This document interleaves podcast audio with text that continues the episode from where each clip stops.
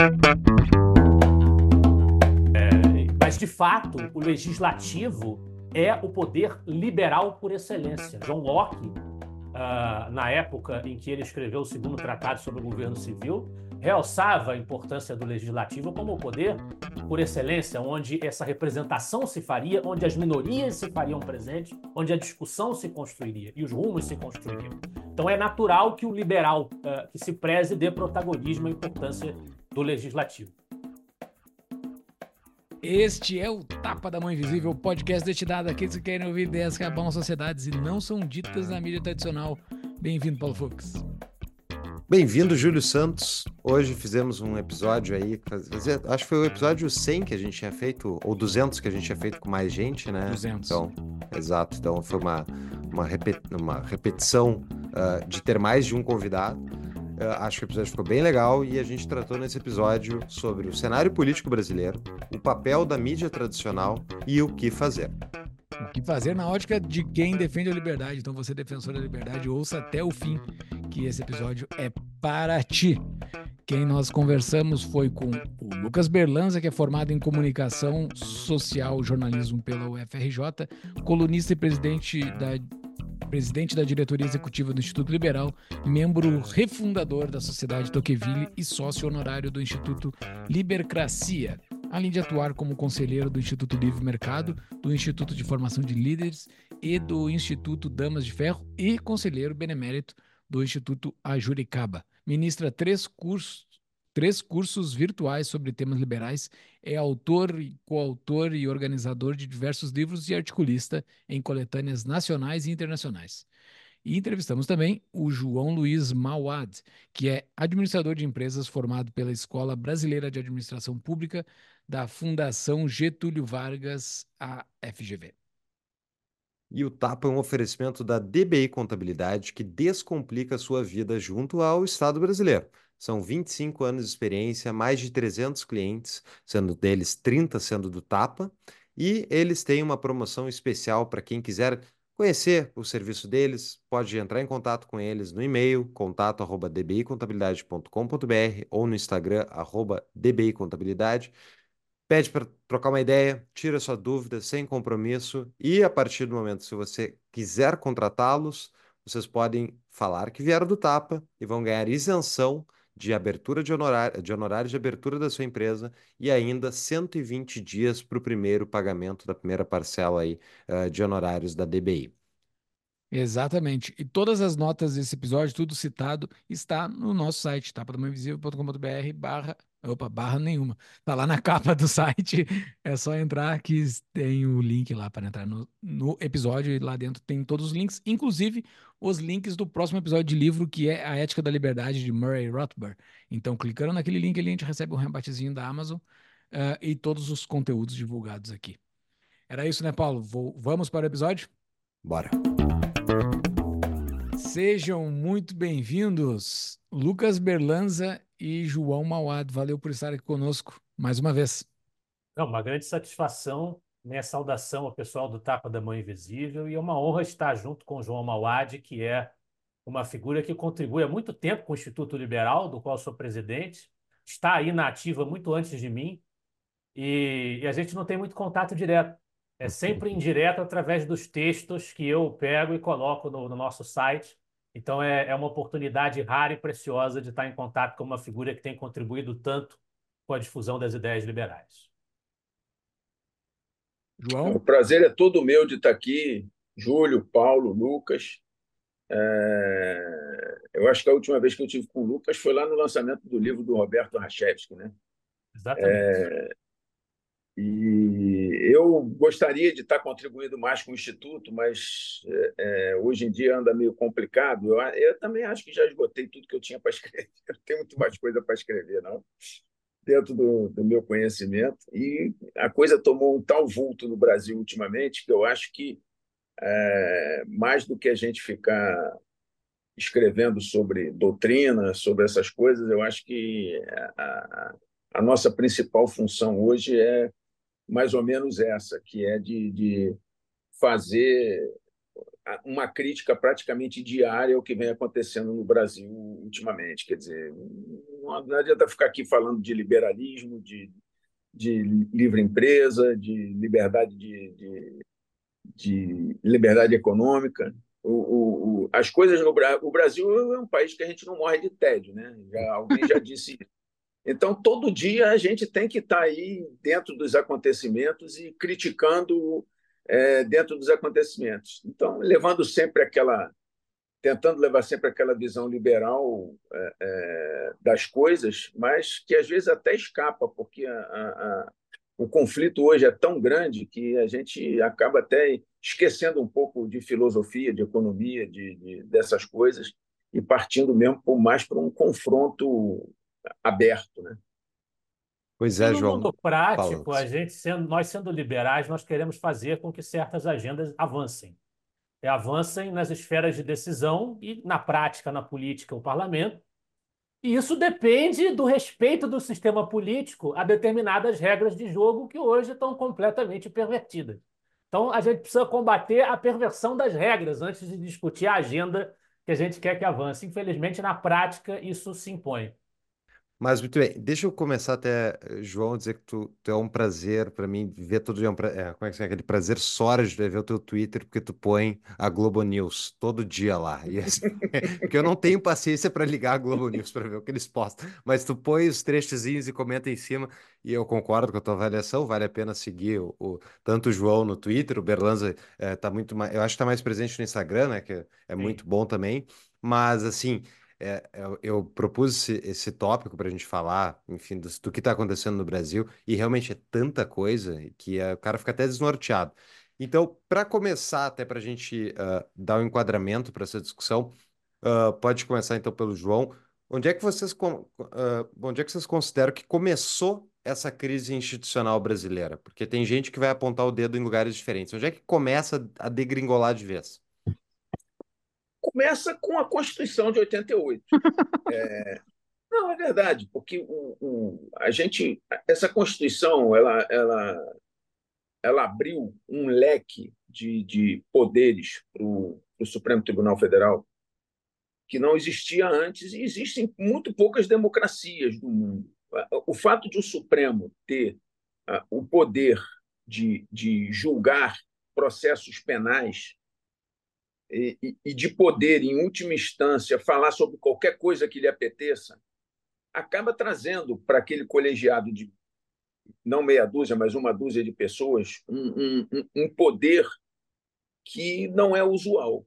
Durante algum tempo, é, os próprios indicados para aquela corte eles foram fazendo um, um, um exercício de autocontenção. Então, é, é, de 88 até, sei lá, até o, primeiro, o final do primeiro mandato do, do, do Lula, é, a gente ainda conseguiu ver alguma autocontenção lá no Supremo. Mas, a partir do instante que foram caindo de paraquedas lá aqueles, aqueles vários petistas dentro da, da corte, a gente foi vendo a coisa degringolar um pouco. E eles hoje, hoje o que, que acontece?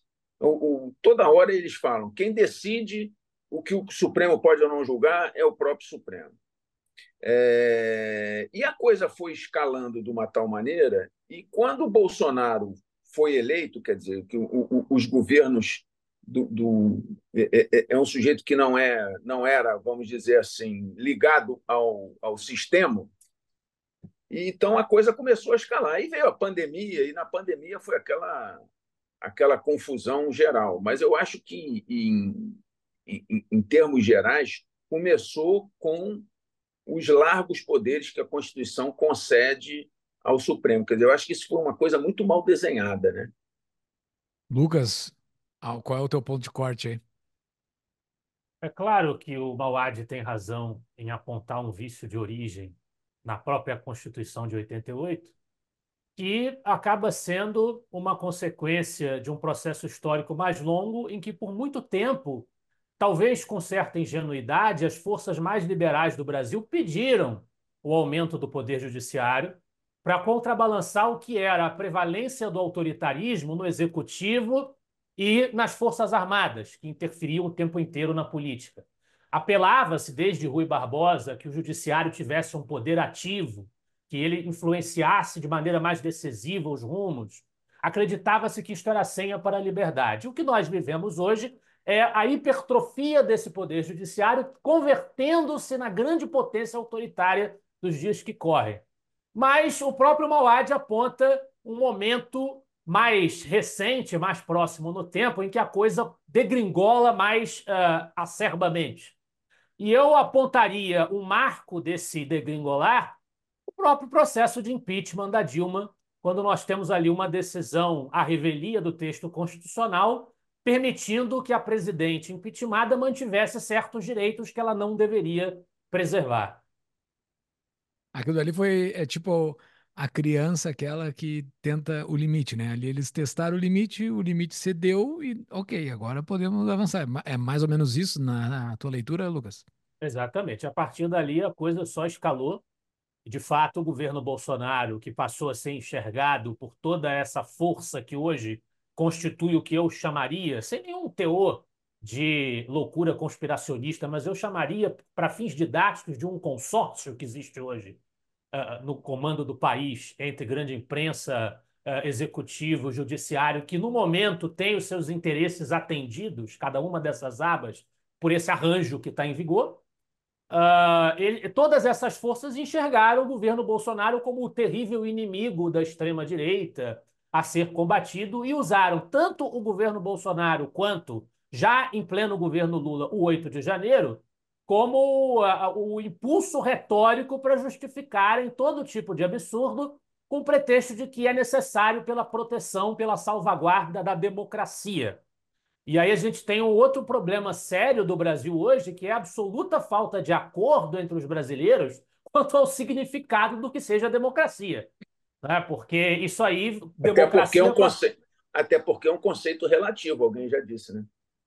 Alguém já disse, a ilustre autoridade brasileira já disse. Então, há absoluta falta de acordo quanto ao que seja democracia.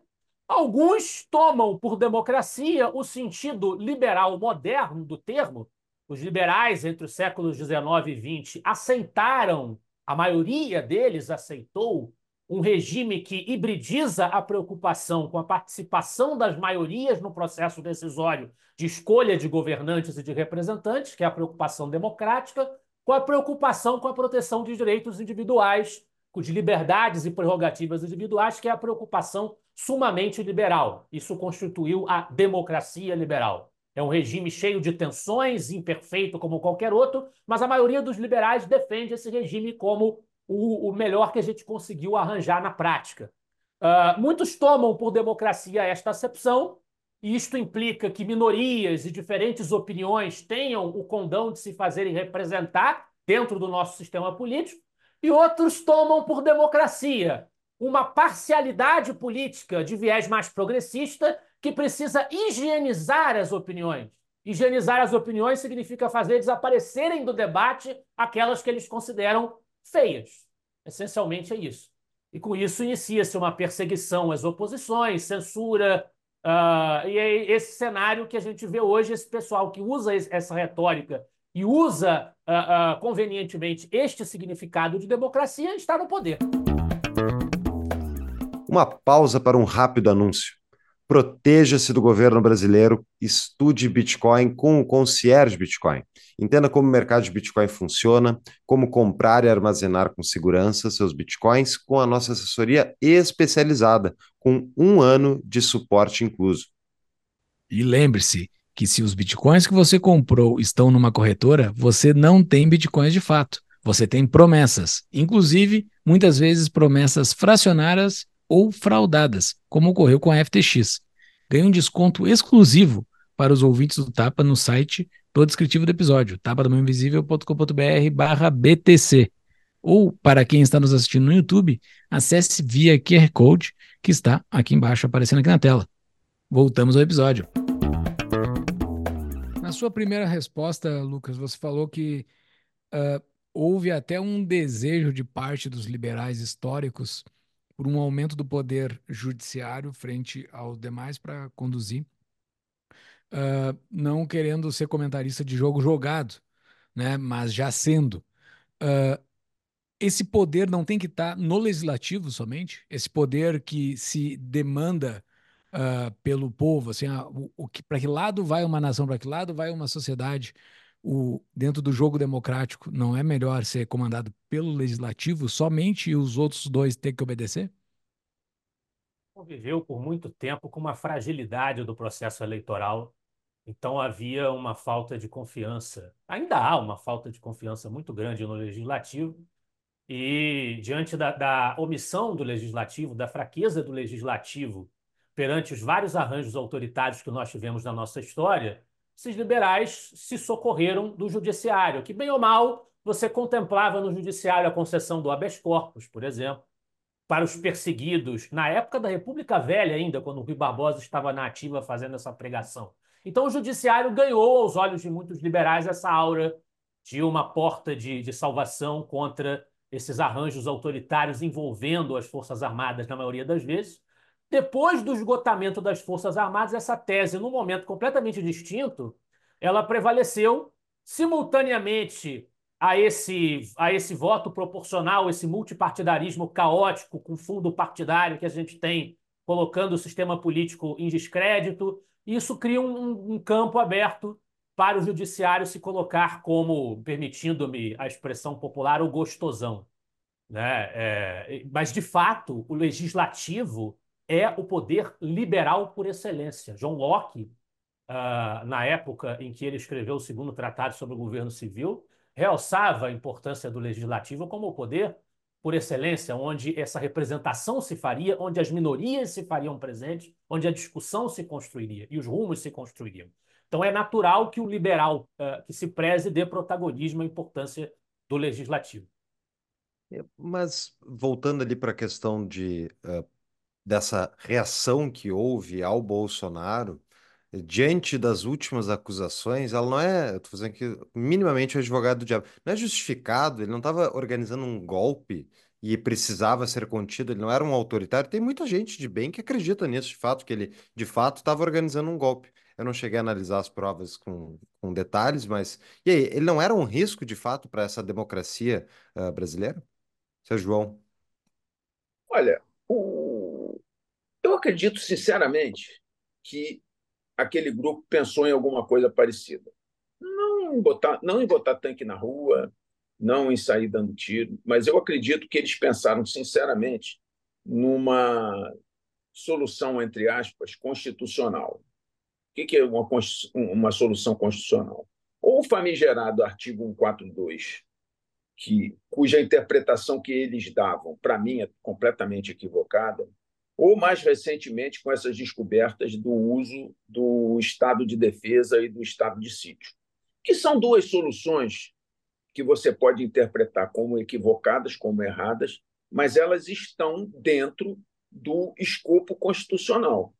E é, é, é, são soluções que são prerrogativas do presidente da República e, obviamente, dependem da aprovação do Congresso é, para poderem ir adiante. Então, eu, eu sinceramente acho que, em algum momento, é, antes é, da, da eleição, principalmente, depois eu não acredito, mas antes da eleição, principalmente, baseado naquela, naquela obsessão, eu vou dizer assim, que o Bolsonaro tinha a respeito das urnas, é, que era uma obsessão facilmente contornável se o outro lado não fosse tão é, é, vamos dizer assim, é, é, ferrenho na sua, na sua contrariedade em relação a isso.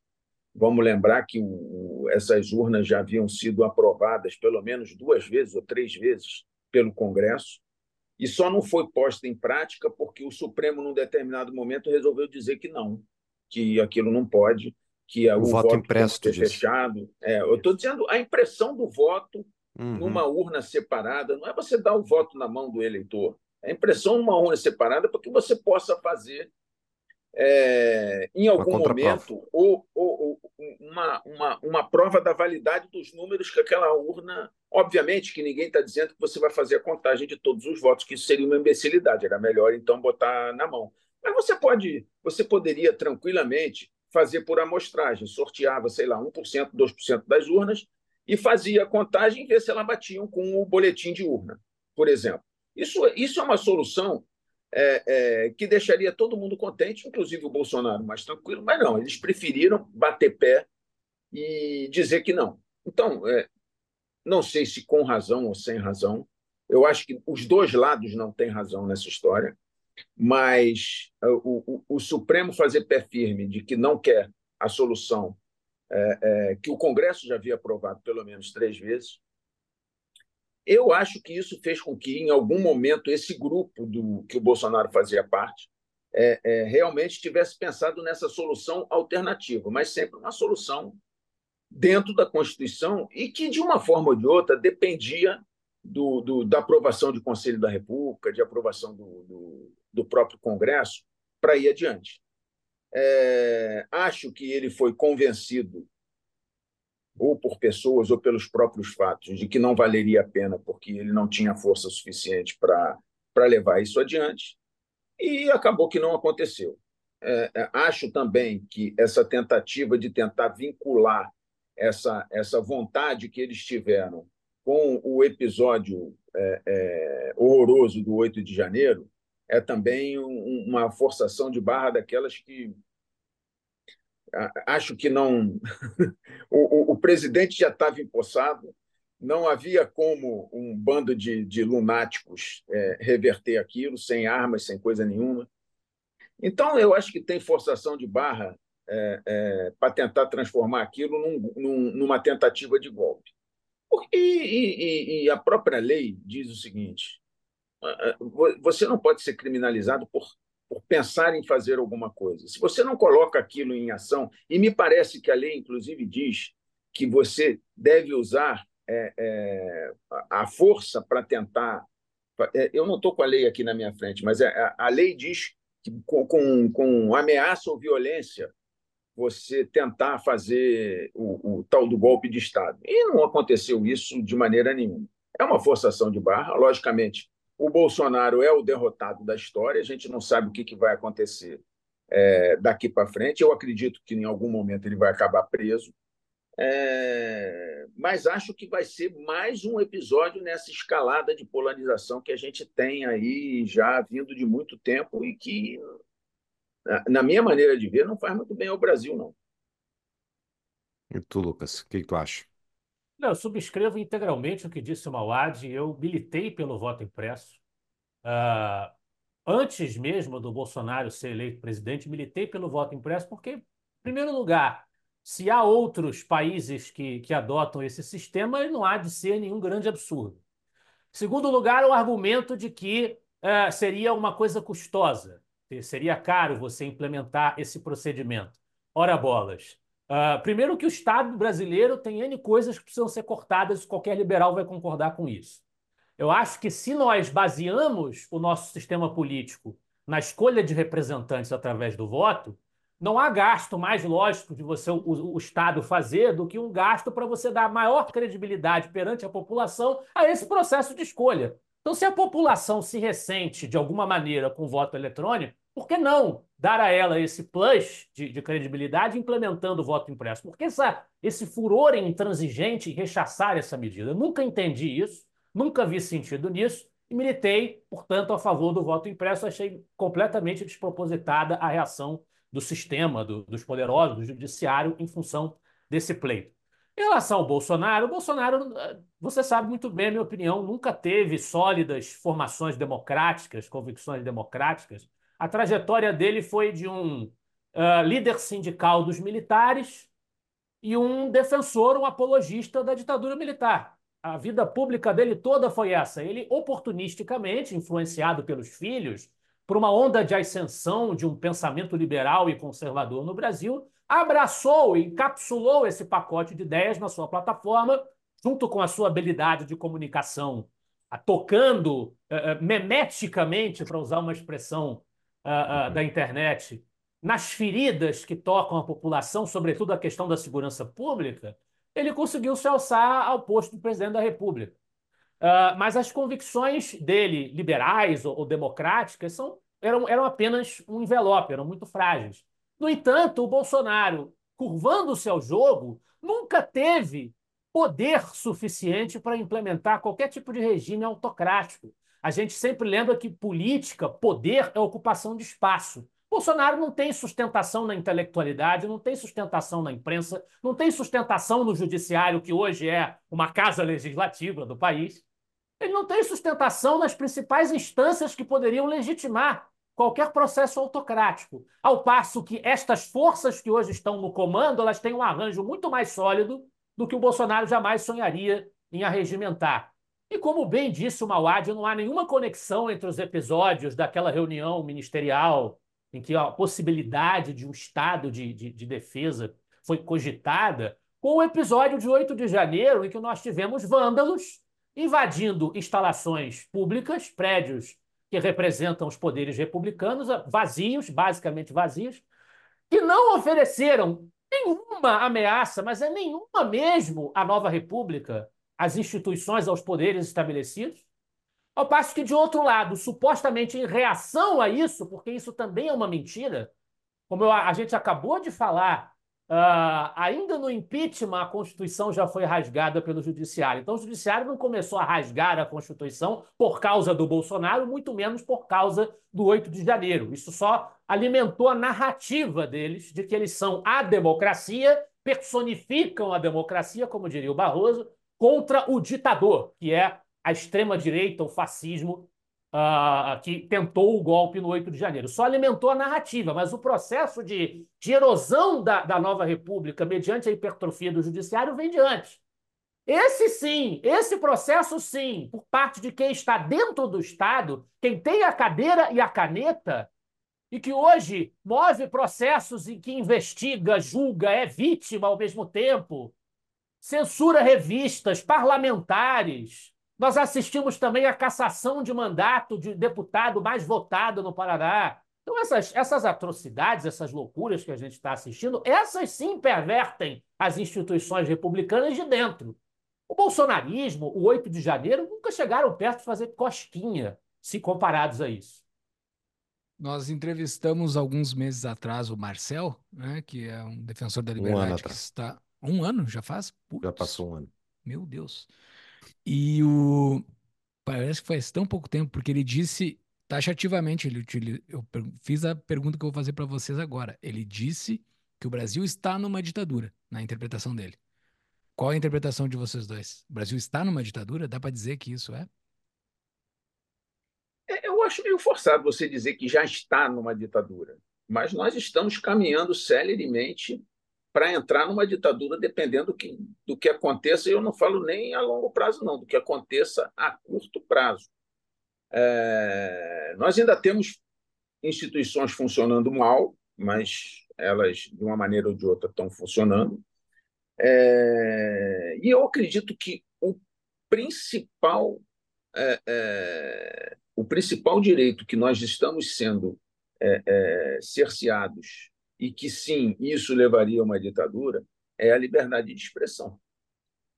É, nós estamos aqui conversando e certamente é, é, a gente tem que tomar muito cuidado com tudo que fala hoje em dia. Isso é, é a tal da autocensura que a gente já faz naturalmente. Quer dizer, qualquer coisa que você diga pode ser usada contra você. Qualquer coisa que você escreva pode ser usada contra você e já foi usado contra muita gente no passado recente. Então, sob esse pretexto de que é, é, existe muita fake news, e existe mesmo, e sempre existiu, desde que se inventou, sei lá, a imprensa, sempre existiu fake news. Mas com as mídias sociais e agora com a inteligência artificial, que vai deixar o Barroso sem cabelo, as, as fake news vão, vão continuar. E o remédio para fake news não é você censurar ninguém. O remédio para fake news é você deixar que o mercado das ideias ele mesmo faça o dever de casa nas próprias redes sociais, na própria imprensa. Olha, eu, eu, eu, eu, eu leio é, muito a imprensa oficial todo dia. O que tem de fake news na imprensa oficial, imprensa oficial. é uma grandeza, é impressionante. É mas ninguém fala nada. É a né? SECOM, é o Diário Oficial? É, é exatamente. pô, mas ninguém fala nada. O pessoal só fala das redes sociais. que são aqueles apps das tias do Zap que mandam, que você olha assim e diz assim, porra, isso é fake, só engana quem é muito pancada das ideias. Entendeu? E, e, e, às vezes aparece alguma coisa que é um pouco mais elaborada, um pouco mais, que você tem que ir pesquisar para saber se é fake ou não é. Mas eu acho que esse argumento da desinformação que eles têm usado com tanto afinco, e o Supremo tem tanto medo disso, eu não sei por que cargas d'água, é, é, é um medo absolutamente estranho de qualquer coisa que não seja a mais pura verdade no entendimento deles entendeu? Durante toda a, a, durante toda a pandemia, eu fui censurado não pelo Estado, mas eu fui censurado pelas redes sociais por falar de saúde pública, por ir, com, por ir contra o, o, o, a verdade pré-estabelecida. É, é, eu, eu, eu quis botar uma vez uma, uma conversa que eu tive com um, um dos meus gurus, que é o, o filósofo Alberto Oliva, que ele é um filósofo da ciência, e eu, me, e eu tenho muito contato com ele, converso muito com ele. Então, eu estou a cavaleiro para dizer o seguinte: nenhuma das minhas, do, do, da, das coisas que eu levantava na época, era anticientífico. Anticientífico é você dizer que ninguém pode questionar coisa nenhuma. Isso é a coisa mais anticientífica que existe. Olha, isso é uma verdade estabelecida. Não, verdade estabelecida é que a Terra é redonda. Isso é uma verdade estabelecida. Mas, mesmo sendo uma verdade estabelecida, quem questionar que a Terra é plana tem o direito de fazê-lo. Ninguém liga, porque todo mundo já sabe que isso é uma grande bobagem. Então, ninguém liga para aqueles imbecis que ficam dizendo que a Terra é plana. Alguém liga para isso? Ninguém liga, todo mundo sabe que é mentira. Agora, o, de, o, o, direito de questionar e o dever de questionar a ciência é, é um dever de todo mundo que tem alguma coisa dentro da cabeça. Não pode você simplesmente ficar refém de meia dúzia de, de cientistas ou de, de, de, de formadores de opinião que dizem que qualquer coisa que você questione é, é, negacionismo, é fascismo, é não sei o quê. Então, é, é uma coisa que é, é, é para mim, não faz o menor sentido só faz sentido se isso estiver sendo usado como é, é, é, um, um, simples moto para você poder fazer aquilo que você realmente quer, que é a censura. Entendeu? Agora, você censurar com base em, em, em combater desinformação não faz sentido nenhum pausa na nossa programação. Você, empresário, precisa de um parceiro para tomar de decisões financeiras de sua empresa? Eu, o Júlio, aqui do Tapa, estou disponível para trabalhar com você para suas tomadas de decisões. Possibilito que você foque no seu negócio enquanto a minha empresa, a Executivo Financeiro, foca no seu financeiro estratégico, utilizando das melhores práticas de mercado e com decisões baseadas em fatos e realidades da sua empresa. Envie um e-mail diretamente para mim em julio@executivofinanceiro.com.br ou acesse esse QR Code que está aparecendo aqui embaixo e vamos marcar uma conversa de uma hora para que você entenda a minha metodologia de trabalho e para que eu possa entender a realidade da sua empresa. Voltamos ao episódio. E tu, Lucas, acha que a gente está numa ditadura? O Brasil sempre vive na, na história republicana períodos de abertura e fechamento, abertura e fechamento. A nossa história é assim. Estou me servindo de uma imagem do Goberido Couto e Silva, que não é exatamente a figura que eu seja mais simpático, mas eu acho que nessa, nessa descrição ele tem razão. E claramente nós vivemos um momento de fechamento e de autoritarismo crescente.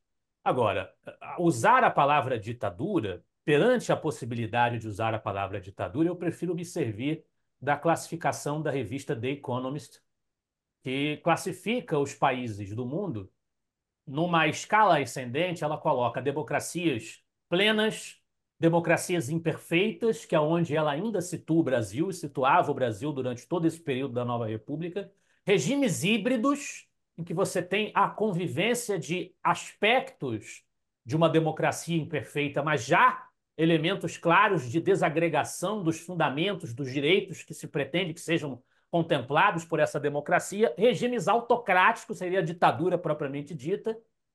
E eu acho que o Brasil já poderia ser considerado um regime híbrido graças ao comportamento do judiciário.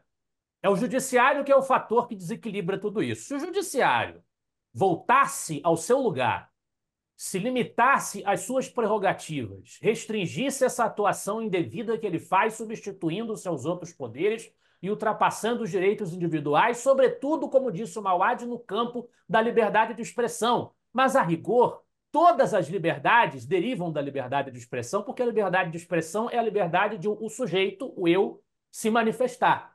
Todas as liberdades são expressões do eu. Até a liberdade econômica, que é, é, é, é no Brasil extremamente prejudicada por natureza, mas até a liberdade econômica é uma liberdade de expressão, no fim das contas. Porque o que é a livre iniciativa? É você ter a liberdade de expressar uma ideia, um produto com fins de serviço que as pessoas livremente consomem ou não. Então, a liberdade de expressão subjaz a todas as outras liberdades.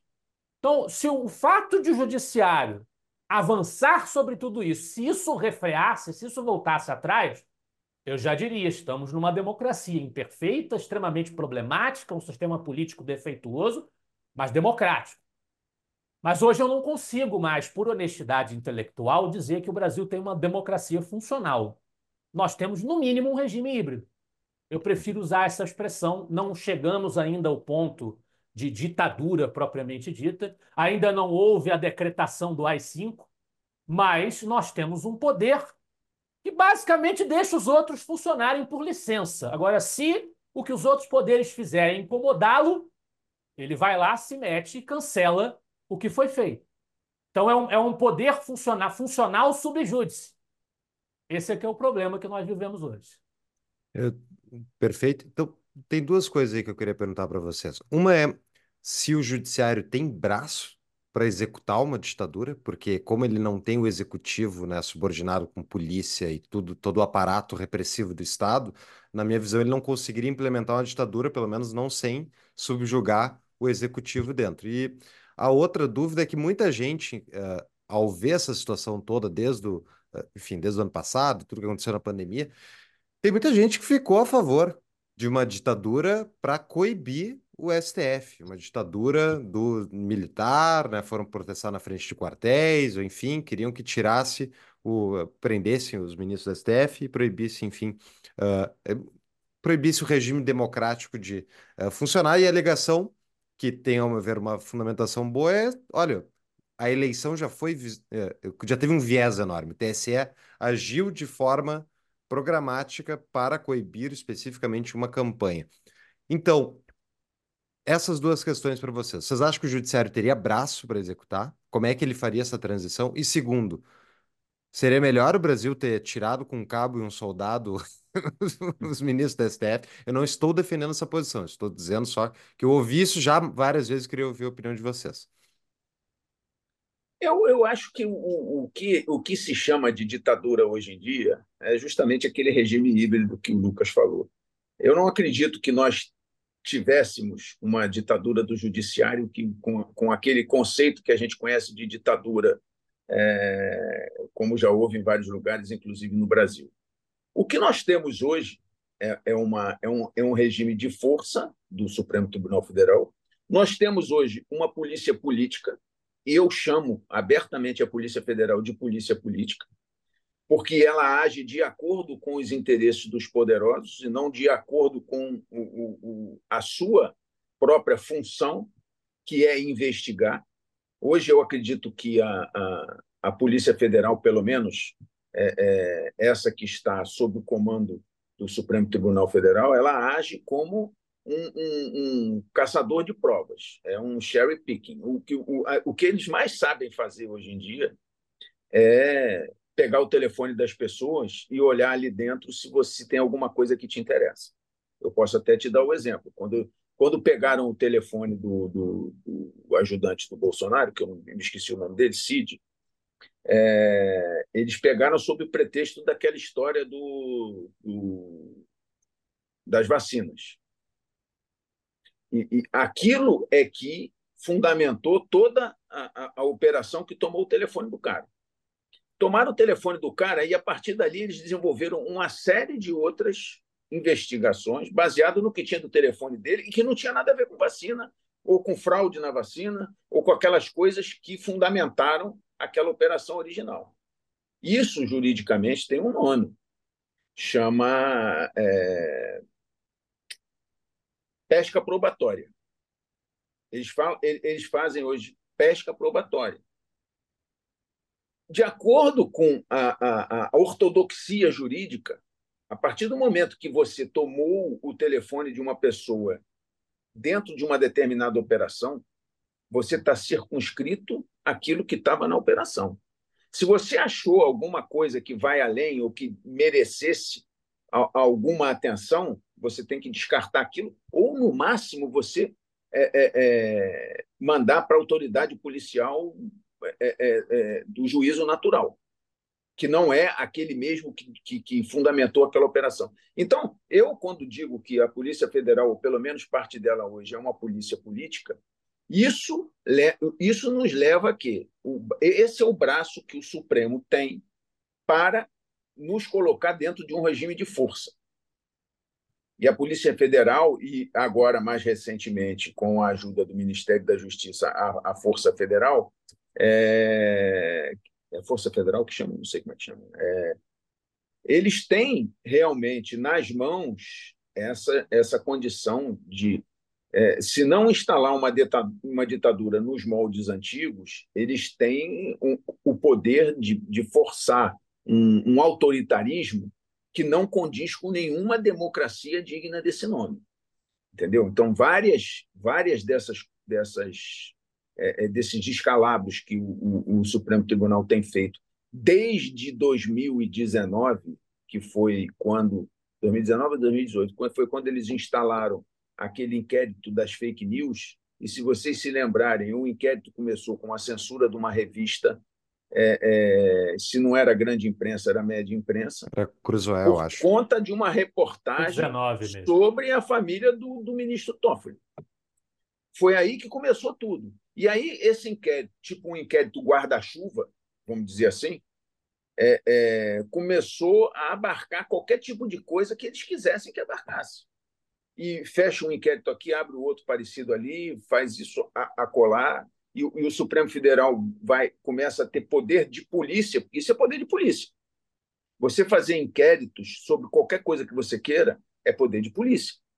Então, olhando sobre esse, sobre esse prisma, a gente tem não uma ditadura instalada, mas a gente tem um regime autoritário é, é, que está descambando muito forte para esse autoritarismo, que eu não sei se tem volta. Aí, quando você pega e, e, e coloca isso dentro de um consórcio que envolve o Poder Executivo com o PT e a, a, a, imprensa oficial ou a grande imprensa dando todo o suporte, aí isso aí é altamente é preocupante. Berlanza, como é que é essa ditadura do judiciário, se ela ocorrer? Como é que Não eu esqueçam do cabo de soldado. Não, essa, é. essa eu acho que não é. Essa eu acho que não é. Essa eu acho que não é uma solução.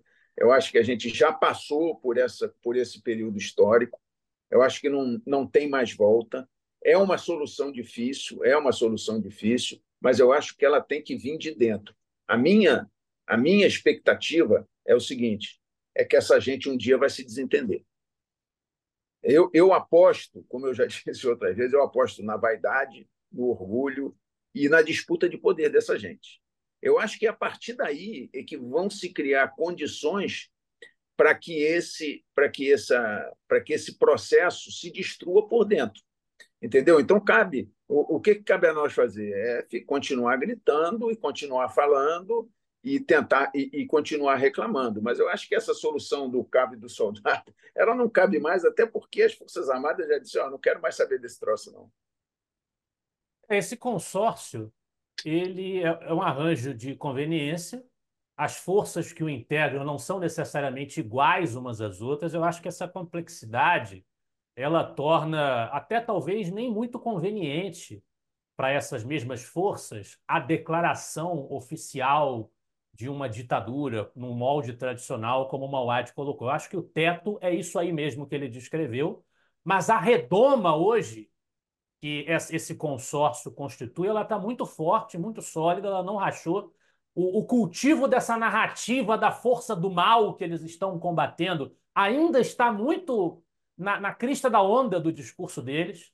E por isso ainda não se criou a oportunidade de essa redoma começar a rachar. Novamente eu recorro à experiência histórica brasileira. As nossas ditaduras, normalmente, elas caem por desgaste. Elas caem porque elas racham, porque as circunstâncias, tanto nacionais quanto internacionais, não são mais propícias à manutenção delas. Eu não vejo nenhuma razão, até que me provem o contrário, nenhuma razão para uh, afirmar convictamente que será diferente com esse regime híbrido que nós estamos vivendo hoje. Acredito sim que ele irá rachar. Esse jogo de interesses, em algum momento, pode demorar mais ou menos, em algum momento ele irá uh, entrar em desacordo e a redoma começará a rachar.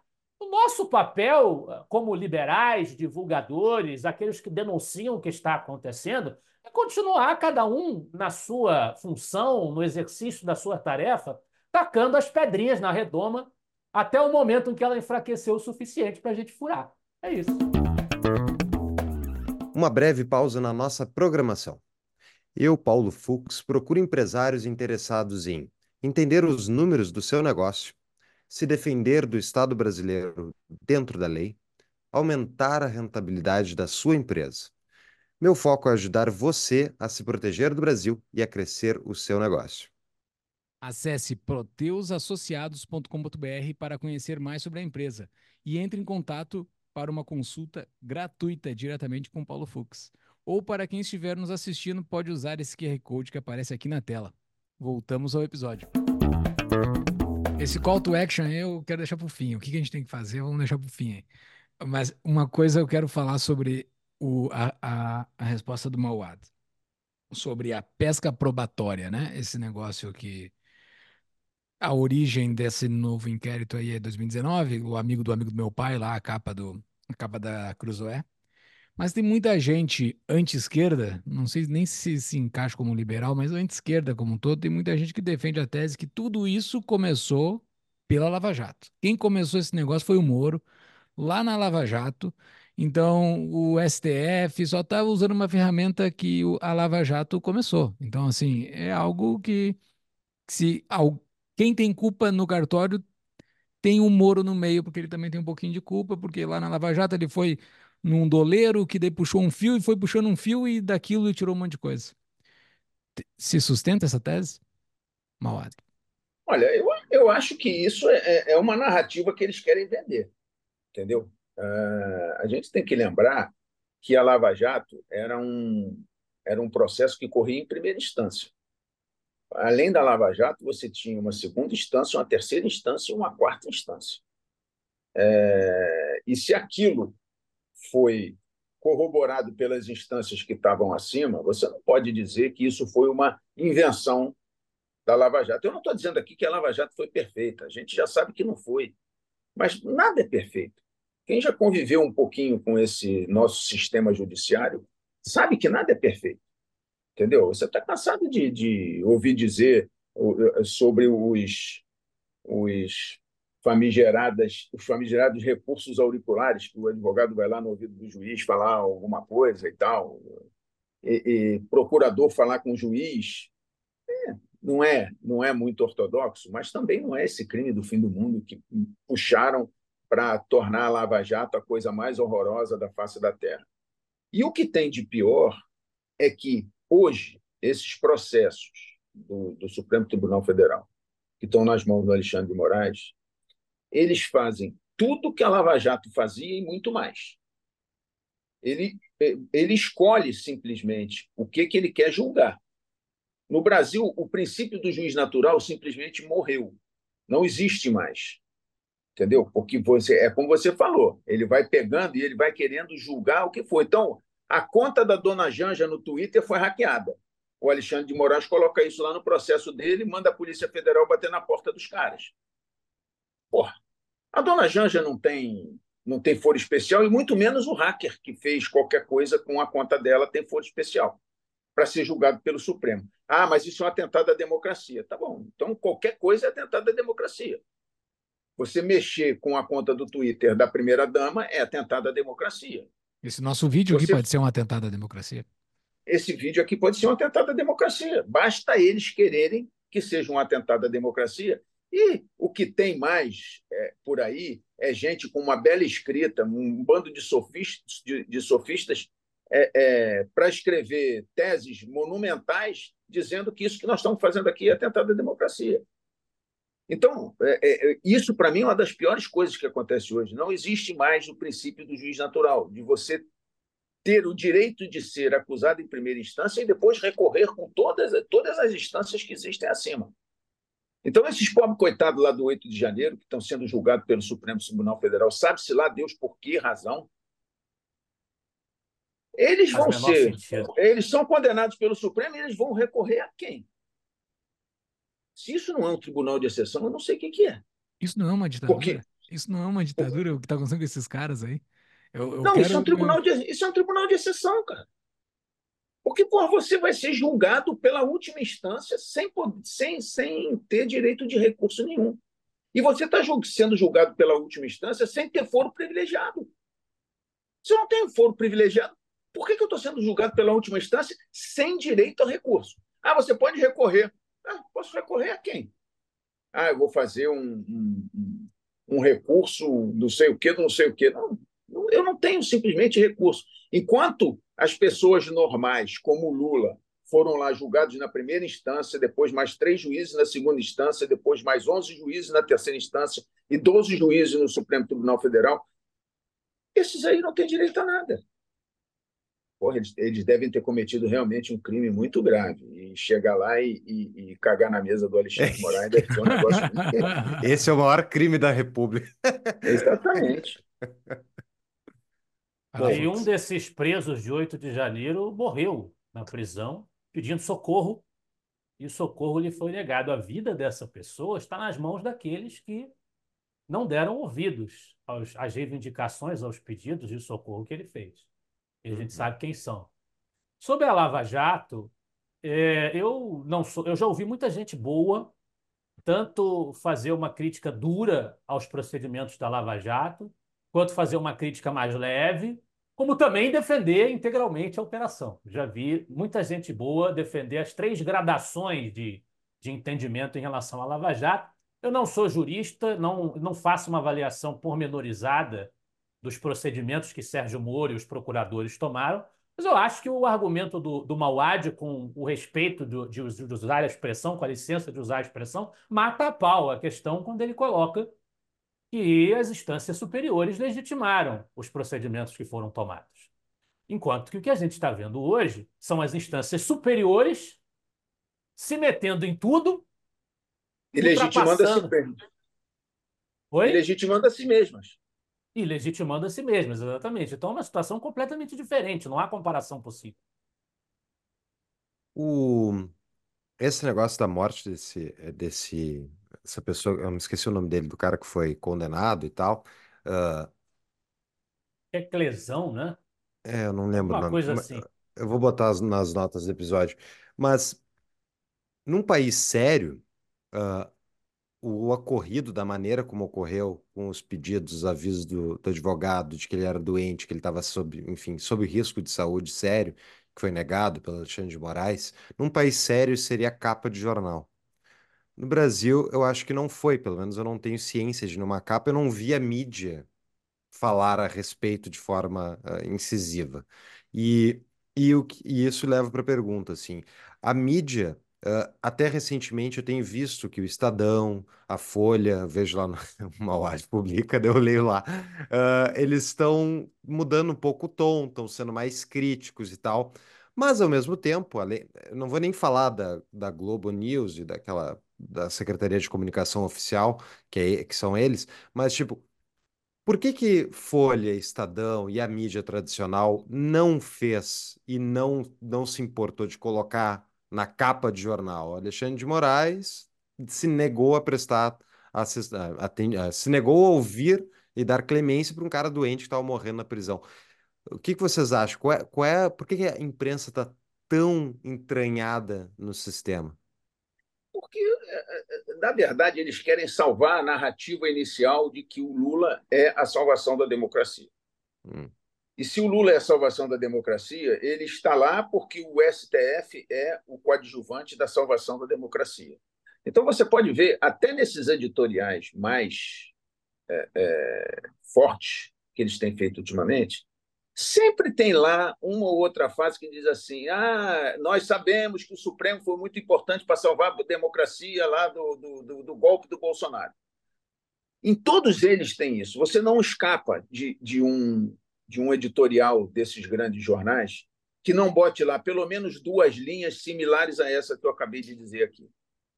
Isso é o preço que é, é, é, é o pedágio que eles têm que pagar para escrever é, é, uma crítica qualquer. E eles já chegaram à conclusão que isso vai acabar sobrando para eles, vai acabar sobrando para qualquer um. Que no momento em que você instala um regime autoritário, do jeito que está saindo, não vai, não vai ficar restrito à direita, aos bolsonaristas, a esse tipo de gente. Vai sobrar também para eles. Alguns deles, pelo menos, já chegaram a essa conclusão e já começam a sentir a água batendo na bunda, entendeu? Então, é, é, é já, já, já começaram a espelhar assim, ó, se esse negócio continuar assim, os próximos somos nós, entendeu? Então, é, é por isso que eles estão fazendo. Agora, demorou muito a eles é, é, terem essa noção de que a coisa estava caminhando, feito uma bola de neve, e que o fim desse negócio não ia ser é, é bacana para eles também. Então, eles já chegaram a essa conclusão. É o seguinte: o que eu mais vejo nesses editoriais, nessa notícia, é assim, eles querem que o Supremo volte para a caixinha. Faça, ele próprio faça uma autocontenção. Eu não acredito que isso vai acontecer. Não acredito mesmo.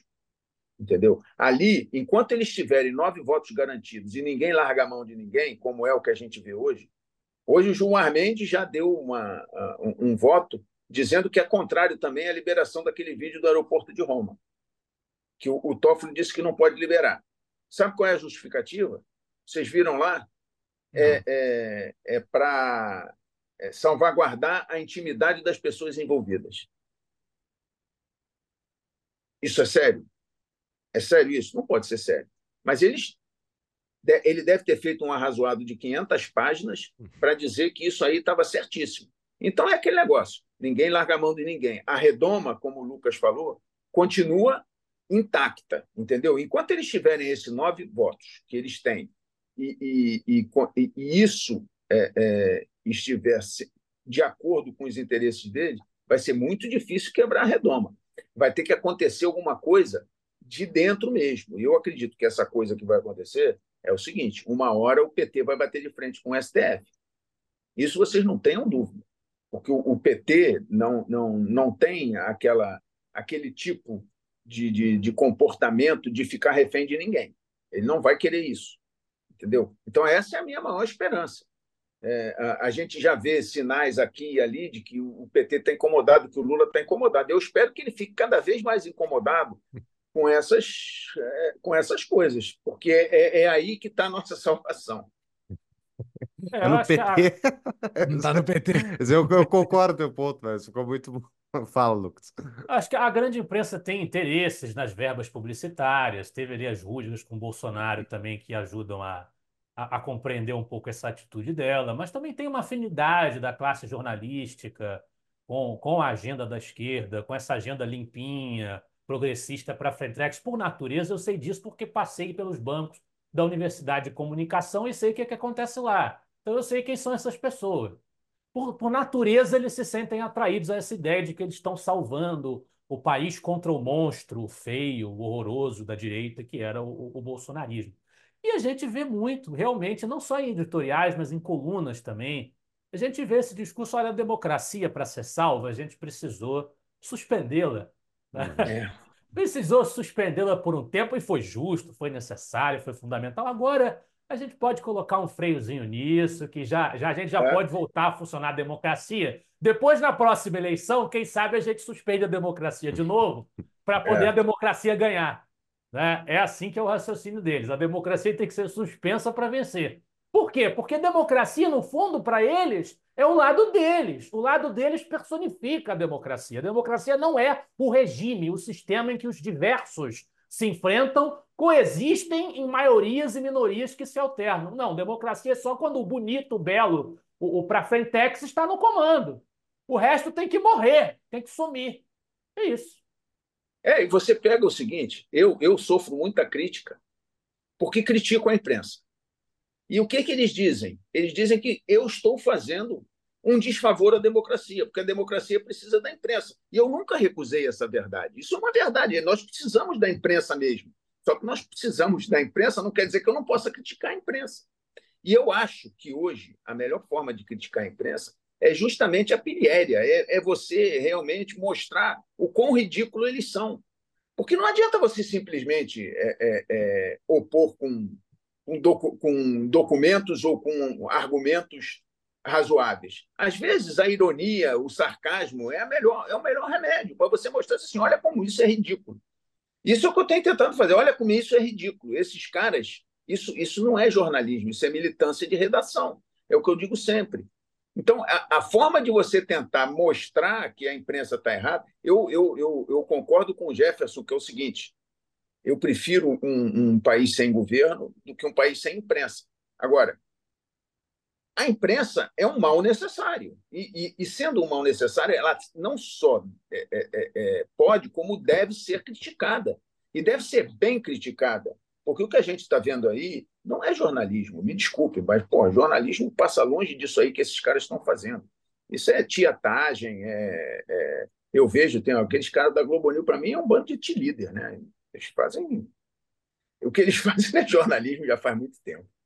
O... Não, eu pego o exemplo do projeto de lei das fake news para mostrar como é que esse pessoal não consegue lidar bem com a ideia de crítica como um elemento fundamental da vitalidade democrática.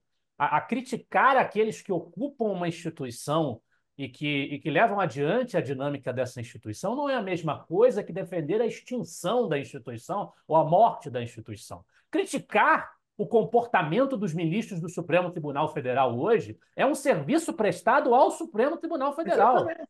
Quem está maculando o Supremo Tribunal Federal são eles que lá estão dentro. Eu pego o exemplo do projeto de lei das fake news, que achava-se uma atrocidade fazer críticas ao projeto de lei. Como é que você pode ter uma democracia em que você aprova no legislativo mudanças de lei se você não criticar as leis? Não tem como. Então ninguém está a salvo e acima das críticas, nem o executivo, o que mais se faz é criticar o presidente da República no governo anterior muito mais do que agora, a verdade é essa. Legislativo criticam seus deputados, criticam seus parlamentares, por que não criticar-se os ministros do Supremo, os, os, os ministros do TSE, que também tem sido usado como braço autoritário, e por que não criticar também os jornalistas e a imprensa? Estão é, acima de críticas? Com base Não, em que você... argumento? E você pega o seguinte: eles defendem esse, esse, esse PL dia e noite. Você liga a televisão e estão lá defendendo esse PL. Agora, bastou o Google escrever uma notinha, não sei o quê. Ah, isso é abuso de autoridade. Não, é, isso é abuso de poder econômico. E eu, pô, vem cá, vale para ele, mas não vale para você. Você pode defender, mas ele não pode atacar. Quer dizer, é, é, é, uma, é uma incongruência danada com, com os fatos e entre os fatos e a realidade. É porque o então, conteúdo não importa mais, o que importa é quem profere o conteúdo. É, exatamente. Exato.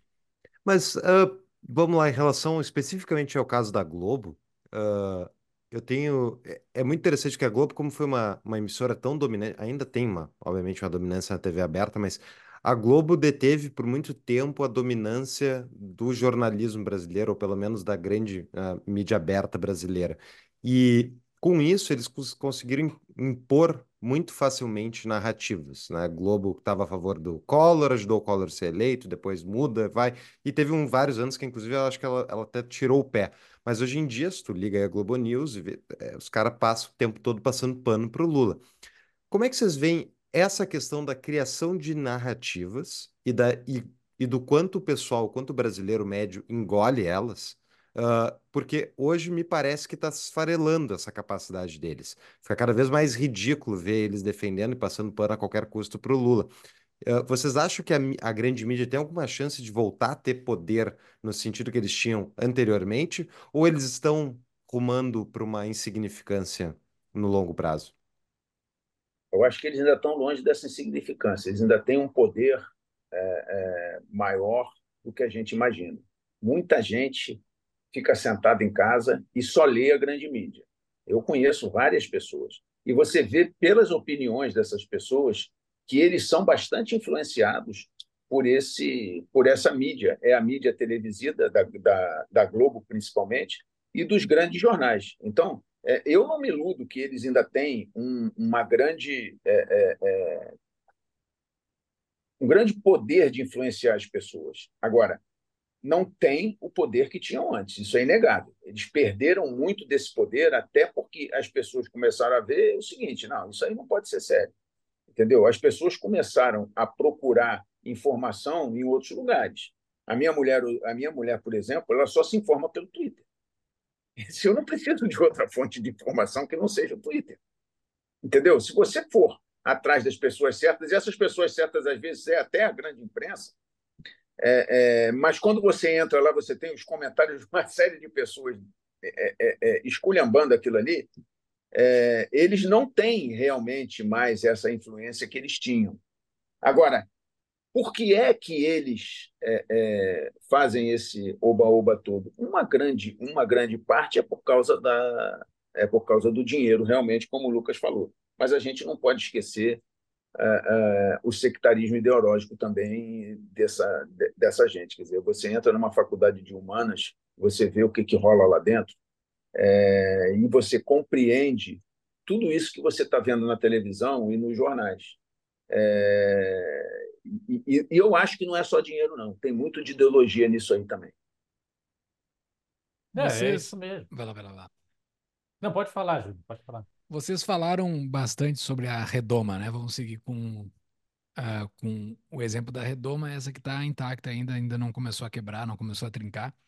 E parece que o que mantém a pressão dela funcionando uh, e que não trinque é o grande inimigo em comum, é o Goldstein, lá de 1984. Existe o grande inimigo em comum, uh, mas o Mauad deu um caminho que é o orgulho do PT de ele ser o poder no momento que bater com o orgulho com o STF, sendo o Supremo, né? Olha só, eles têm Supremo no nome, né? Então eles vão ter que ser Supremo, eles não vão poder baixar a cabeça pro PT em algum momento. Mas o que alia eles ainda é a existência desse grande mal. O grande mal existe, que é o Bolsonaro, ele ainda está por aí, está andando livre, ele não pode estar andando livre. O início, a primeira trinca nesta, nesta redoma é o Bolsonaro caindo fora? É eles conseguindo eliminar o Bolsonaro, eles vão começar a perder poder? Como é que é o caminho que vocês acham que pode se desenhar? Aqui já tem um pouco de, de projeção, assim, né? Ah, mas vocês acham que o Bolsonaro tem que cair fora? Não, eu acho que o Bolsonaro já caiu fora, né? É, é, eu acho que, pelo menos. Será, hein? É, formalmente ele, tem uma ele já influência política relevante aí. Não, não, sim, a influência política dele é inegável, mas eu estou dizendo, ele não vai disputar a eleição. Por mais que diga, não, eu tenho. É, ele mesmo diz, não, eu tenho esperança que eu vou disputar. Não vai disputar. Mas vai, vai cabo eleitoral, né? Quem ele apontar, Agora, ele tem, ele tem uma influência muito grande para o mal ou para o bem, né? Isso aí você não tem a dúvida. Mas essa redoma, eu acho que ela vai começar a, a, a, a quebrar, principalmente com, quando os interesses dessas três parcelas forem divergentes. É, eu acho que o, o, interesse da grande mídia e, e, e, da política do PT já está mais ou menos sofrendo um esgarçamento, entendeu? É, é, é, é os últimos acontecimentos e as últimas críticas a gente vê isso. É, o PT e o, e o, o STF é mais complicado, porque até agora os dois têm conseguido manter aquela, aquela simbiose que interessa aos dois, entendeu? São, são políticas é, de Estado do PT que eu, eu acho que o Supremo concorda ou, ou faz, ou, ou, faz vista grossa, mas é, é, é hoje o Supremo é, é, é, dominado por petistas, né? mas não foi sempre assim. E, e a mídia, ela, eu acho que a grande mídia, principalmente, era dominada pelo, pelo pessoal da esquerda light que é a esquerda tipo PSDB. Por isso é que esse esgarçamento entre o PT e a grande mídia, eu já vejo como ele está acontecendo. Agora, o PT bater de frente com o, o, o, STF, vai ser preciso o STF ter alguma decisão lá que o PT não gosta ou que o PT faça alguma coisa que o STF não gosta. Até agora não aconteceu, mas eu acho que vai acontecer. Eu até esperava que já acontecesse antes, mas está demorando mesmo.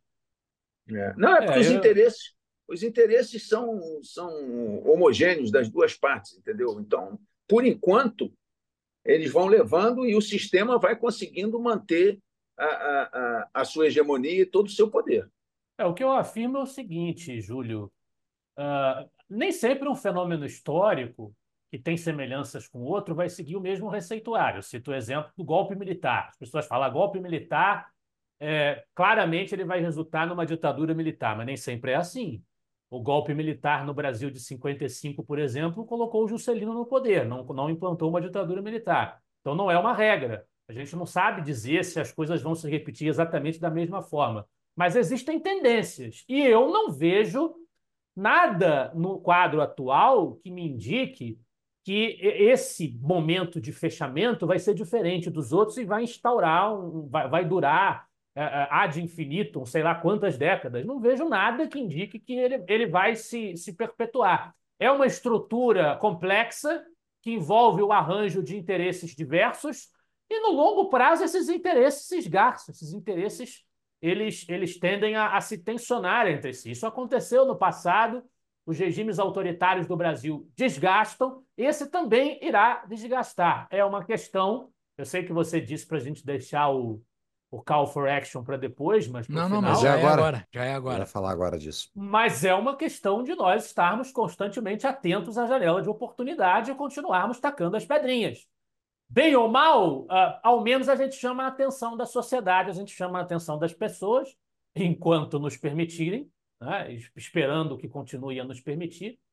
Nós chamamos a atenção das pessoas para o que está acontecendo e vamos ganhando massa crítica. No momento em que a redoma desmoronar e a pedrinha for um pedregulho suficiente, a redoma que enfraqueceu o suficiente para a pedrinha furá-la, na verdade é a redoma que enfraquece, não é a pedra que necessariamente aumenta tanto, uh, para nesse momento a gente ter uh, o que colocar no lugar. Né? Eu acho que o, o, o nosso esforço maior é esse: cultivar lideranças, criar massa crítica para ter o que colocar no lugar quando a redoma cair. Porque derrubar a redoma por nós mesmos creio eu que se havia essa, é. essa possibilidade, ela já passou.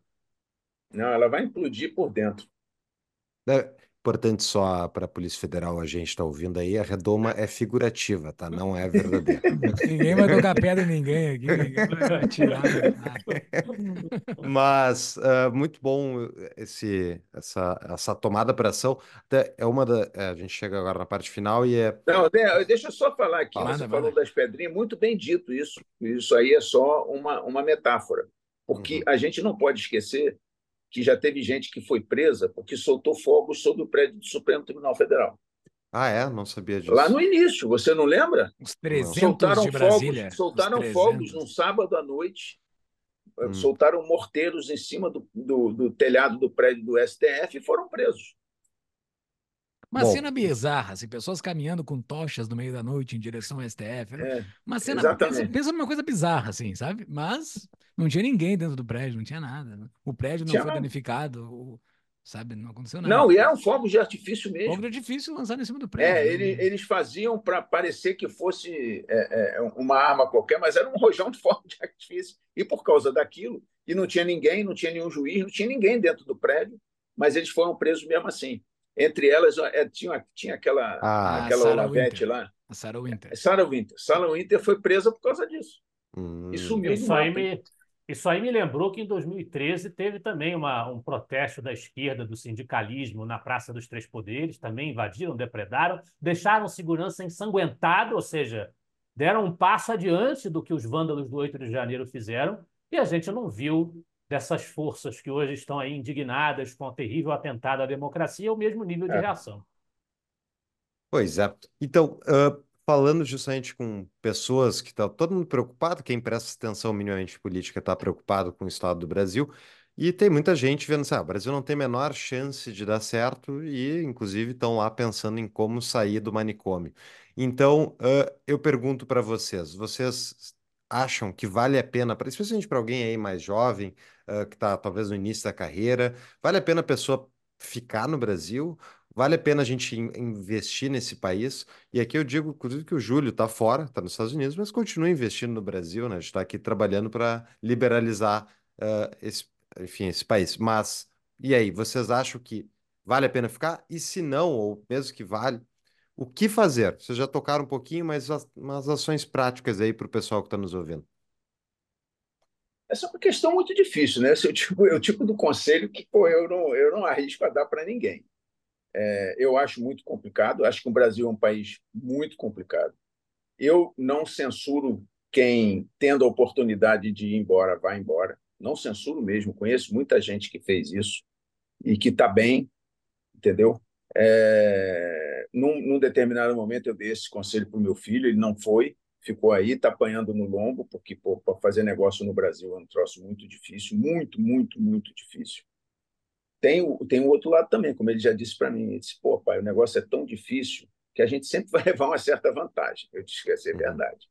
É, é, é, você tem um, uma vantagem comparativa em relação aos outros que não têm a, a, a, o seu conhecimento. É, mas é muito difícil, é muito complicado é, é, você viver numa tensão dessa que você nunca sabe o que vai acontecer, você não sabe o que você pode fazer, o que você não pode fazer. Você vai abrir um negócio hoje, tem uma lei que, que garante a você é, é, que você pode abrir um negócio e fazer esse negócio. Amanhã você não sabe o que, que os caras vão decidir sobre o teu negócio. Quer dizer, a, a, a insegurança jurídica aqui é imensa, imensa. A, a insegurança pública também é, é absurda. Qualquer tipo de negócio que você possa fazer no Brasil está é, é, é tá vinculado hoje em dia a essa nossa insegurança pública abissal. Quer dizer, aqui no Rio de Janeiro, então, é um troço é, é, que chega a ser bizarro. Né?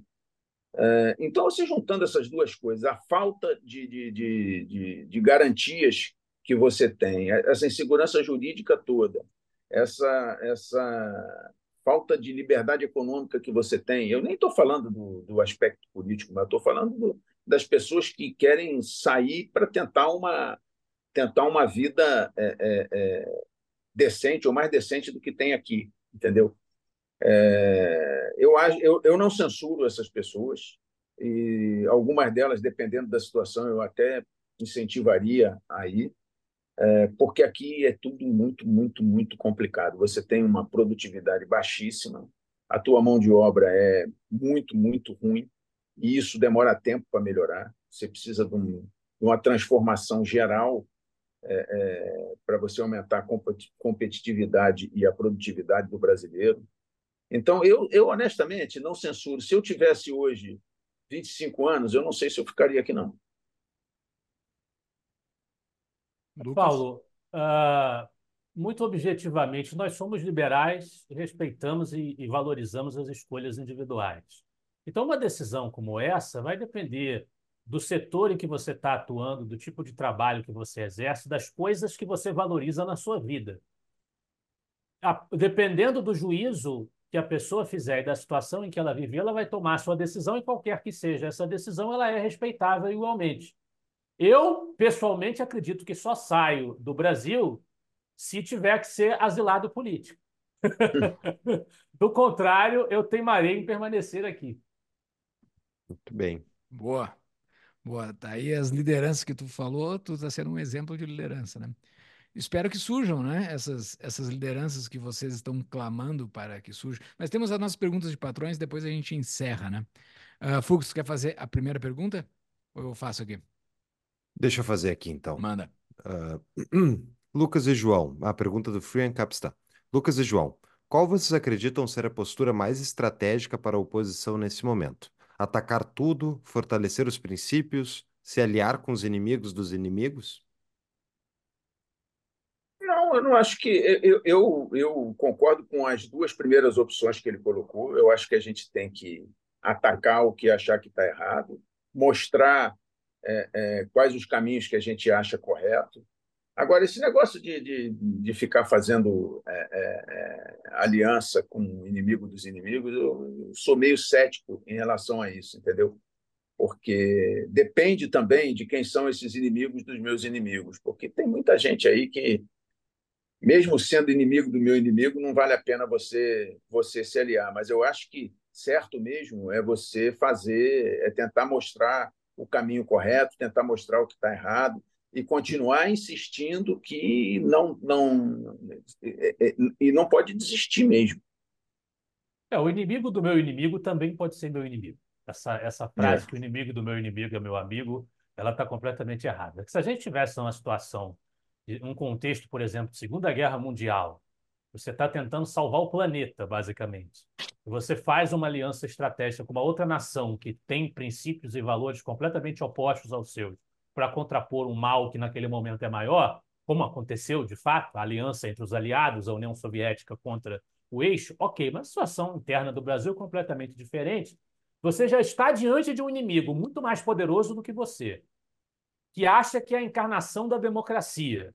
Se você comprar o discurso de qualquer uh, uh, uh, populista panfletário de quinta, que é contra os princípios basilares da liberdade, mas está está se opondo a essas pessoas, você comprar o discurso deles, você só fortalece a narrativa do inimigo que você quer enfrentar. Então, acho que essa terceira opção tem que ser olhada com muito cuidado, muita reserva, mas as duas primeiras eu não vejo por que, concordo com o Mauad, porque elas se anulariam entre si. É. A gente pode até dar o exemplo do PCO, né?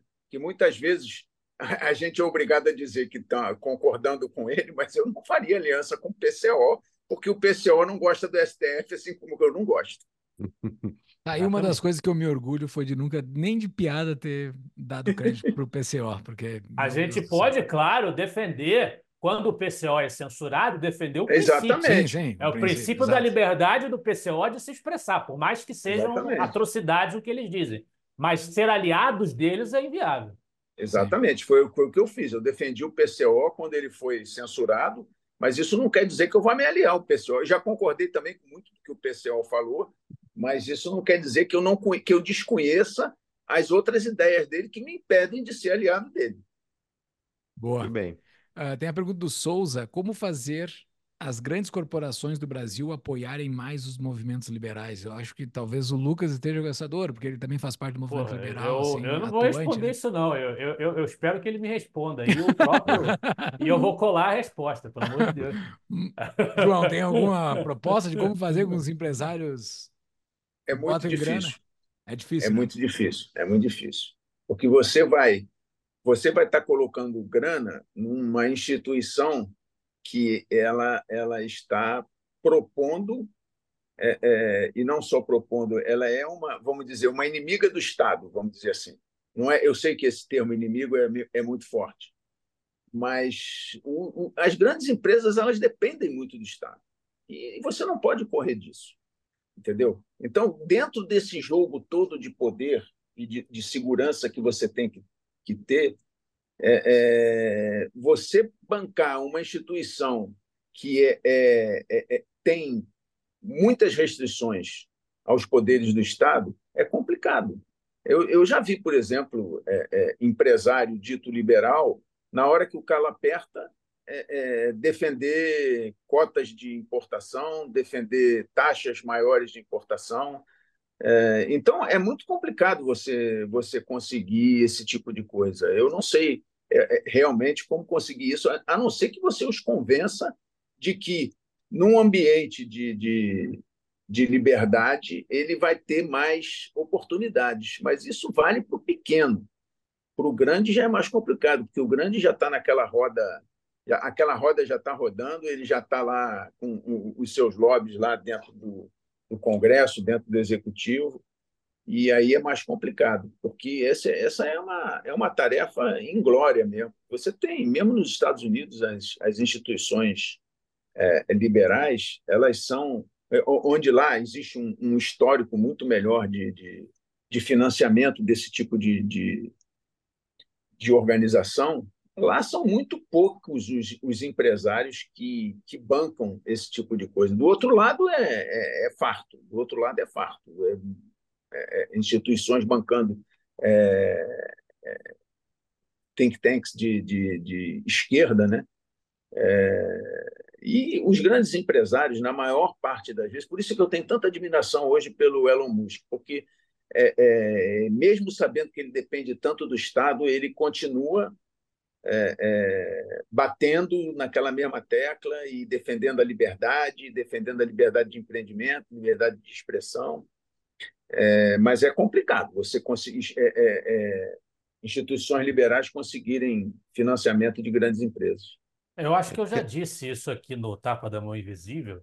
Aquela frase que o liberalismo é a ideologia dos empresários, Nada ela é uma falácia, tanto porque o liberalismo, de maneira nenhuma, desde a origem, foi voltado exclusivamente para empresários, ele é voltado para todo mundo, é para o bem de todo mundo, é uma, é uma doutrina sobre a organização social e não sobre o interesse de uma determinada categoria social. Também, e também porque os empre- dizer que os empresários são todos liberais está muito longe da realidade. Não são mesmo. O, o- e a doutrina liberal, a doutrina econômica liberal, ela privilegia o consumidor, não o empresário. É, o, o consumidor é que é o, o, o principal foco nosso da, da- do liberal, e não é o, empresário de forma nenhuma, porque a gente sabe que o empresário, se ele pudesse mancomunar com o Estado, ele vai fazer, não, não tenho dúvida disso. E eles são um grupo organizado e concentrado, enquanto que os, os consumidores são dispersos e mal organizados. Esse é que a gente tem que defender. Bom. Bom, a pergunta final aqui nada a ver com o tópico do assunto, mas pergunta para ti, Berlanza, a curiosidade aqui de um apoiador nosso, do Arthur Oscar. Berlanza, por que que você usa óculos escuros dentro de um teatro escuro? Abraço para ele, gente boníssima. E quando ele perguntou isso, eu mesmo, ah, eu, eu sempre quis perguntar isso Berlanza. Vai lá. Eu já perguntei, eu sei a resposta. Eu deixei a pergunta. Cara, eu tenho uma leve fotofobia, tá? É, e quando eu já saio de casa para um compromisso, eu não costumo viver de dia. Minha atividade geralmente é à noite e madrugada. Eu gosto do escuro. Hum, Mas quando eu tenho um compromisso de dia, saio de dia, eu saio de óculos escuros, eu fico habituado e não tiro. Eu fico com aquilo a- o dia inteiro, entendeu? É uma questão de hábito. É por isso. Ele é um perfeito. vampiro, né? Ele é um vampiro, só o pessoal não tá sabendo. Muito- O... Pare- Fala. Não, mas tem a pergunta do Pablo que já foi respondida, né? Pablo É, eh, já foi respondida sobre a Constituição. E eu tenho só um desafio para eles aqui, Fux. Tem nove dias entre a gravação e a publicação desse episódio. Nove dias, então pode muita coisa acontecer nesses nove dias, né? Eu sou o organizador, lá na nossa comunidade de membros, quase 200 membros nós temos lá, eu sou os organizadores das apostas, né? Ah, com vocês aqui eu não vou fazer aposta de dinheiro. Não, lá dentro da comunidade não faz aposta de dinheiro, tá? Caixa Econômica Federal, longe disso. Isso aí. O, o, mas não vamos fazer uma aposta de dinheiro, vamos fazer uma apostinha nós, nós quatro aqui. Entre o dia de hoje, 21 de fevereiro, dia do meu aniversário, mais daqui a nove dias, o dia que esse episódio vai ao ar, o Bolsonaro vai ser preso ou não vai ser preso? Cara, nove dias. Nove dias. É Nove lá, dias não, é? mas talvez depois, quem sabe. É, da- dia 1 de Eu março que- vai ao ar esse episódio. Eh, Sei lá, eu acho que ele ainda se segura nove dias aí. Não vai. Acho que ainda se segura, acho que ainda vai estar solto. João, tu acha que vai? ou não? Eu tenho dúvida se ele vai ser preso amanhã ou na segunda-feira. Ah, é porque tem a manifestação domingo agora no meio do caminho, né? É verdade, tem a Não, manifestação. amanhã, amanhã é o, o- o- a oitiva dele lá na, na Polícia Federal. Hum, Se ele conseguir ficar em silêncio, como ele diz que vai ficar, eu acho que ele está ele tá tranquilo. Se ele começar a falar, é capaz dos caras grampearem ele por perjúrio. Não sei, isso é só, isso é só um chute. Agora, eles vão ter que ter peito também, porque isso vai, isso vai gerar um- um- uma reação que a gente não sabe aonde vai dar. Quer dizer, eu acho que se ele for preso amanhã, essa manifestação do domingo vai ser gigante. Agora, dependendo do que ele falar no domingo, eu não sei se na semana seguinte o que que esses caras, o que que esses, def- o que que esses defensores o- do- da democracia vão vão achar e vão transformar em ato antidemocrático. muito Que bem. é, o- é o que deve acontecer mesmo. Quem está Como ele nos ouvindo. tem, Vai lá. como ele não, eh, como ele não consegue ficar com a boca fechada, eu não sei, cara. Eu espero que não, honestamente, eu espero que não. Quem está nos ouvindo e gosta de apostinhas sobre coisas do cenário do Brasil, porque sempre tem coisas legais, tem uma aposta de longo prazo rolando lá agora. Quem quer entrar é só entrar na nossa comunidade. A aposta é se a direita vai estar no segundo turno em 2026. A minha Ah, aposta é tá. que não estará, não estará em 2026, mas já tem cara contrário dizendo que vai estar em 2026. Então, quem quer Vai entrar nessa estar? aposta? Tu acha, eh, eh, vocês dois, vocês teriam posição nessa aposta? Depende do candidato. Não, direita, direita, sim, direitaça, Não, assim. não, da direita depende do candidato. Tá, o, Eu o, acho que o Tarcísio, Zema. tá. Eu acho que se for o Tarcísio, tá. Tarcísio vai estar no segundo turno do 26? Eu, eu acho que tá. Se tiver o apoio do Bolsonaro, tranquilamente. Tu Eu acha, torço para que, isso- eu torço para que isso aconteça, sabia? Eu acho que a melhor chapa é Tarcísio Zema. É, uma... Eu acho que o Tarcísio tem mais cancha do que o, o Zema, sei lá. Isso é uma Mas para mim, qualquer um né? dos dois estava bom. Hã? Isso é uma aposta. Aposta por aposta, eu acho que chega assim. Tomara, Muito bem. tomara. Eu tô muito pessimista mesmo, então. Mas é aquilo, como eu disse, tudo, tudo no Brasil hoje funciona sob júdice. Mas, ah, mas Os eu vou caras fazer, decidirem que. eu que não, a eles pergunta tiram de cena. principal. Eu vou, vou fazer a pergunta principal. Vai ter voto impresso? Não. aí, aí eu já digo que não. Muito bem, pessoal. Tem dica de livro para a gente encerrar? É, Eu li recentemente o, o Capitalismo para, para, para as Pessoas, do Zingales, muito bom. É, li, li recentemente também é, é, um livro que eu achei péssimo, A, A Tirania do Mérito, do, do Michael Sandel. Hum. Mas quem gosta de, de ler um livro para poder até criticar depois, é, é, é um livro que dá para você pensar e dá para você colocar em prática o, o, os teus conceitos, os teus princípios liberais é, é, a respeito. É um livro que te faz pensar no contrário, entendeu? Então desenvolve o teu o teu raciocínio. Bom, já que o Mauad indicou dois, vou indicar dois lançamentos recentes e, e de pequena extensão. Um breve manual do conservadorismo do Russell Kirk, que o, o pessoal da, da. Eu esqueci agora o nome da editora, mas trouxeram aí recentemente para o Brasil. O Catarino escreveu o prefácio, Alex Catarino, que é conselheiro superior do Instituto Liberal. E uh, o livro do professor Ricardo Vélez Rodrigues, que também acabou de sair a nova edição do Castilismo, a Filosofia da República, que é um clássico do pensamento brasileiro. Está aí à disposição de uma nova geração de leitores. E nunca, e nunca parar de ler o 1984, que é um manual de instrução que está acontecendo hoje. Muito bem. Sol, foi um prazer aí ouvir vocês. Muito obrigado e até a próxima. Até a próxima. Valeu, obrigado. pessoal. Até mais. Pessoal que chegou até o final do episódio, muito obrigado pela sua audiência, valeu e nos ajudem a divulgar o Tapa, seja dando like nesse episódio, seja mandando o link para os seus amigos no grupo do WhatsApp, lá onde vocês estão falando sobre esse assunto que foi falado aqui. Então, divulguem o Tapa e nos ajude a espalhar a palavra da liberdade pelo Brasilzão. E como eles muito bem falaram, os nossos convidados no final ali, o, o liberalismo e a defesa da liberdade, ela não é para empresário, ela é para é o cidadão comum, é para nós, cidadãos brasileiros. Então, fica a dica aí, pessoal. Se a gente quer mudar o Brasil, a gente tem que, a gente tem que monetizar a mudança brasileira. E uma das maneiras que você pode fazer isso é ajudando o Tapa da Mão Invisível. Então, se você gosta do nosso projeto, considere contribuir lá no tapadamãoinvisível.com.br barra comunidade e ainda você ganha de brinde a participação na nossa comunidade. Obrigado pela audiência.